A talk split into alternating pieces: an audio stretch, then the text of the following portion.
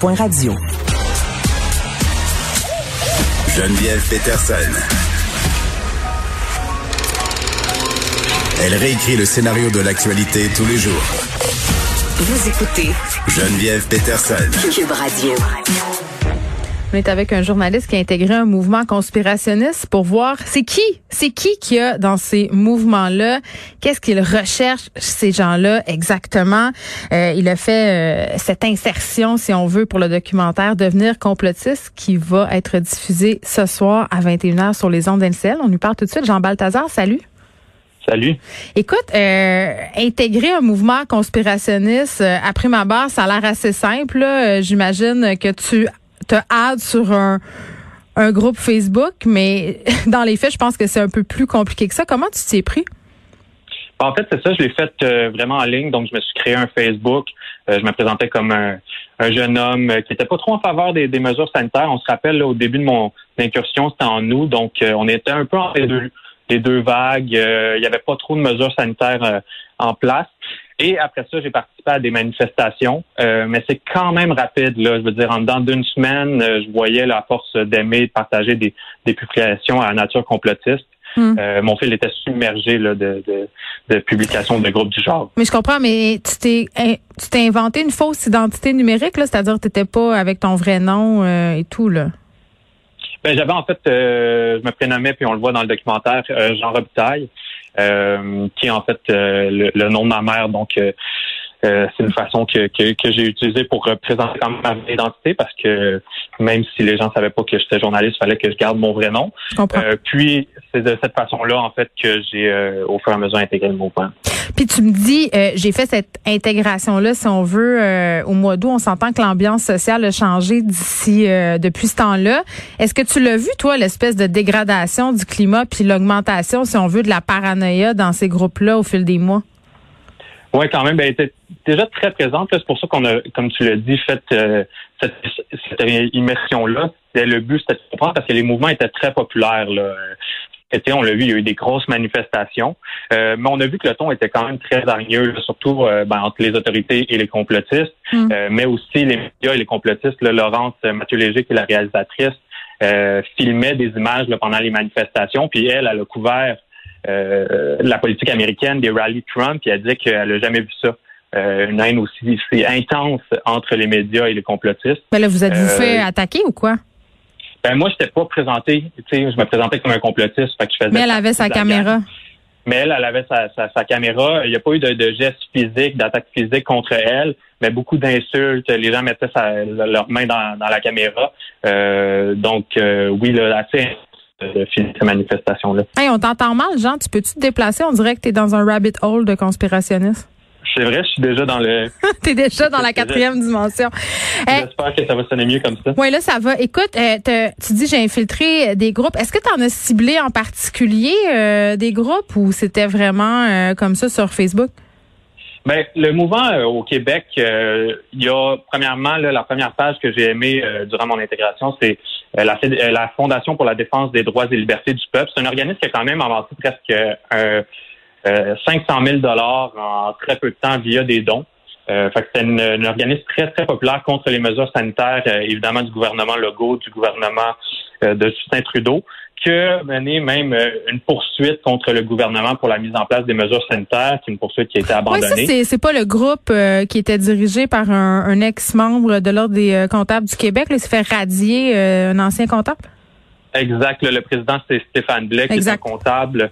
Euh, puis, euh, par la suite, il y a aussi beaucoup de personnalités, euh, des YouTubers que j'ai suivis, euh, dont on, en- on lui parle durant le film, mais Alexis Cossette-Trudel, qui est vraiment une figure forte du mouvement complotiste, Hmm. euh, qui avait des centaines, ben, en fait, ouais, des centaines de milliers d'abonnés sur, euh, sur YouTube, sur Facebook. Ces pages ont été supprimées.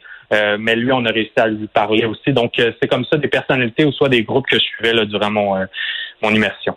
Bon, tu disais que dès le départ, quand tu te mets à partager des contenus ou à lire des contenus anti-masques ou des théories du complot, assez vite, euh, l'algorithme de Facebook t'en suggère d'autres. euh, bon, puis les autres plateformes fonctionnent aussi avec ces algorithmes-là. Je faisais une blague de rabbit hole quand même, et ça existe, et c'est comme ça qu'on décrit un peu euh, l'espèce de trou dans lequel euh, certaines personnes tombent. Ils se mettent tout à coup à un peu consommer consommer ces contenus-là et en deviennent à avoir ces idées-là? Parce que c'est difficile à comprendre quand tu l'as pas expérimenté comme une personne normale entre guillemets là euh, parce que c'est pas nécessairement des gens qui sont sans éducation, c'est pas des gens qui sont sans moyens, euh, c'est monsieur madame tout le monde, tout le monde en fait peut tomber dans ce piège-là.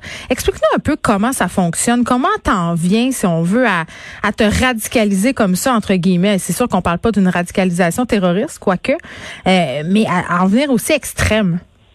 Oui, c'est ça. Ça dépend des gens. Tu l'as quand même bien résumé, euh, mais ça dépend des, des, des personnes. C'est sûr qu'il y a des gens qui sont un peu plus sceptiques, ils vont avoir des questionnements. Mm. Euh, là, il, il, reste qui quand même, quand même vont manifester, donc qui posent un risque pour euh, la santé publique. Il y a des gens qui ont des idées un peu plus extrêmes, euh, mais il y a personne qui se dit euh, quand ils commencent à liker ou partager des publications, des fois des fausses nouvelles ou des spéculation en nature complotiste qui se dit oh je suis du jour au lendemain un complotiste et voici je tombe dans cette spirale là. Mais juste les euh, vaccins exemple genre tu sais tantôt je parlais il euh, faut faire la distinction entre les gens qui sont anti-vaccins et les gens qui se posent des questions. Si par exemple moi Geneviève, je me pose des questions sur le vaccin contre la COVID, je me fais faire des recherches, ça se peut que je tombe sur des affaires douteuses puis que là tout à coup je sois emportée par ça.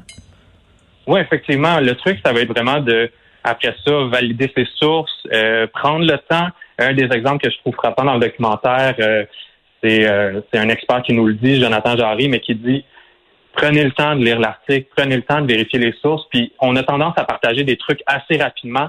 Si on prend juste un peu de recul, ça va aider les choses. Mais c'est pas toujours évident. C'est très facile, même sûrement toi. Moi, je me suis déjà fait prendre par des fausses nouvelles. Ah, il y a plein de euh, journalistes qui se sont fait pogner pour vrai.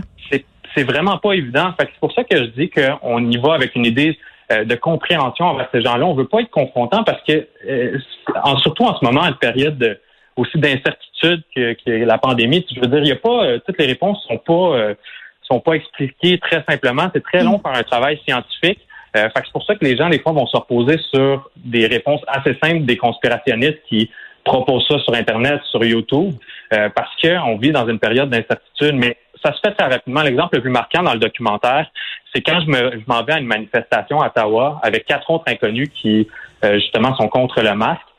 Je pourrais arriver là avec un simple questionnement sur le port du masque. Par contre, dans l'auto, dès la première seconde à peu près, on commence à parler de théorie du complot là assez assez intense. on parle d'anciens premiers ministres canadiens qui font partie d'un trafic d'enfants. OK, la, la Pizzagate, là, on est là-dedans. Là réseau pédo-satanique. On parle de, de, de, comment brûler des tours 5G. Euh, on parle de révolution armée. Puis ça, T'étais pas avec des petits conspis dans l'auto, là, toi. Là, T'étais avec la vraie affaire. Non, c'est ça. Puis je veux dire, moi, j'ai juste pris, tu sais, j'ai, il y a une publication sur Facebook. Euh, c'était pour du covoiturage vers la manifestation à Ottawa. J'aurais pu être juste une personne qui me pose de simples questions, mhm. puis je me fais bombarder par ces théories-là. Donc, c'est très rapide. C'est ça qu'on veut illustrer dans le film. C'est que facilement et très rapidement quand même, une fois qu'on embarque soit sur Internet ou soit euh, lors de manifestations dans ces mouvements-là, ben, on peut tomber avec des idées qui deviennent quand même dangereuses et radicales. Ben c'est ça. Jean, toi, à un certain moment, est-ce que tu as essayé de poser des questions, de contredire, euh, de faire entendre raison juste pour voir la réaction? Euh, non, pas vraiment. Je gardais le rôle un peu de, de, de la personne euh, un peu naïve qui écoute, qui essaie de comprendre justement. Euh, je voulais pas les, les, les, confronter parce que évidemment. Oui, ils sont intenses. C'est difficile de les contredire là. Moi, c'est ça, mais c'est sûr que personnellement, en tant que journaliste, des fois, j'entendais des choses, puis je me disais ça, c'est pas vrai, ou tu sais, je savais que telle donnée n'était pas la bonne. Fait c'est sûr que d'instinct, j'avais le goût de les confronter, mais j'étais vraiment là pour essayer de comprendre au fur de l'immersion. Puis euh, je voulais pas non plus être démasqué parce que c'est quand même euh, ça a duré trois mois l'infiltration. Euh, donc non, je ne les ai pas confrontés durant ce moment-là. Euh, à la fin de la démarche journalistique, j'ai quand même rappelé la plupart des personnes que j'ai rencontrées pour leur dire que j'étais journaliste. Puis là, à certains moments, il y a eu plus de confrontations, même des insultes, quand je leur ai avoué que j'étais journaliste. Est-ce que tu as eu des menaces? Euh, j'ai pas eu de, de, de, de menaces encore. On non, attend après. attends, attends ce soir. Plus des, ouais, c'est ça. C'était plus des insultes, euh, quelques petites menaces, mais pas des menaces de mort hmm. ou euh, des trucs du genre. Ceux qui craignent de voir arriver au Québec des violences, comme on a vu la semaine passée aux États-Unis, là, au Capitole à Washington, est-ce que tu crois que c'est exagéré? Mais ben, c'est sûr que pour l'instant, les manifestations, c'est sans comme une mesure là, à ce qu'il y a eu aux États-Unis, dans le sens que c'était relativement pacifique. Euh, par contre, ça on le dit dans le documentaire, il suffit qu'une personne prenne ces idées-là, euh, puis se radicalise. Puis là, c'est là que ça peut devenir dangereux parce que cette personne-là peut commettre un acte. Tu parlais du Pizzagate, Hmm. mais c'est cette personne qui est allée dans une pizzeria avec une arme pensant qu'il y avait un réseau de pédophiles dans le sous-sol. Alors y ça, c'est arrivé pour vrai, là. cette pizzeria-là. Ça, c'est arrivé pour vrai aux États-Unis. Euh, au Québec, on a un exemple dans le film. Il y a un café à Baie-Saint-Paul qui a changé son logo. Et là, on le café s'est fait accuser d'avoir créé un logo pédophile ou de partager un logo pédophile.